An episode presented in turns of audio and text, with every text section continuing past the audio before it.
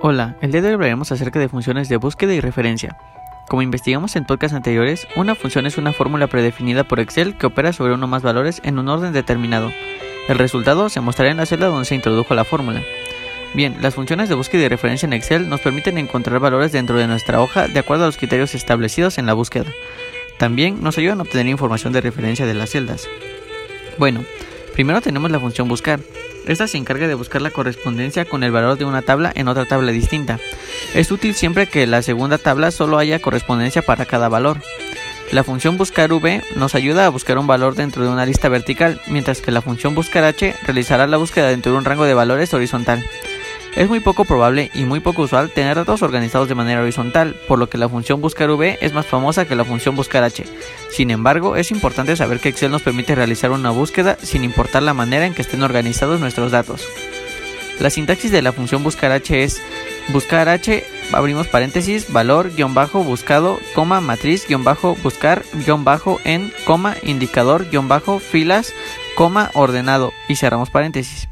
Busca un valor en la fila superior de una tabla o una matriz de valores y devuelve un valor en la misma columna de la fila especificada en la tabla o matriz.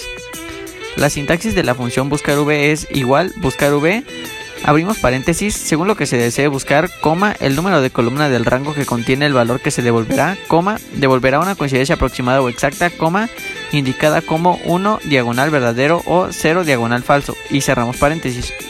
Esta función se ocupa cuando necesitamos buscar elementos en una tabla o en un rango por fila.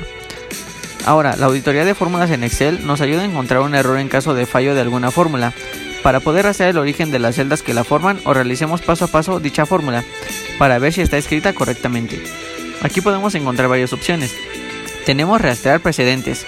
Muestra una flecha con las celdas que forman la fórmula de la celda que tenemos seleccionada nos es útil para saber si el origen está correcto, es decir, si la referencia está correcta.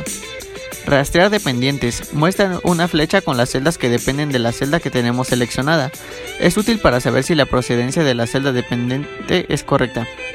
Esta opción es combinable con la anterior. También tenemos quitar flechas. Lo único que hace es quitar las flechas anteriores. Tenemos también mostrar fórmulas. Todas las celdas que sean fórmulas se muestran. Comprobación de errores. Hace una comprobación de todos los errores en las fórmulas de la hoja. Si hay algún error, podemos ver dicho error señalado. Evaluar fórmula. Realiza paso a paso una fórmula para comprobar que esté realizada correctamente. Es útil por si nosotros nos equivocamos al escribir la fórmula, o sea, que no tiene errores de sintaxis pero no da el resultado que esperamos. Bien, como podemos observar, es importante el uso de las funciones, ya que nos ayudan a resolver problemas y a facilitar el trabajo en un solo paso en vez de realizar muchos pasos.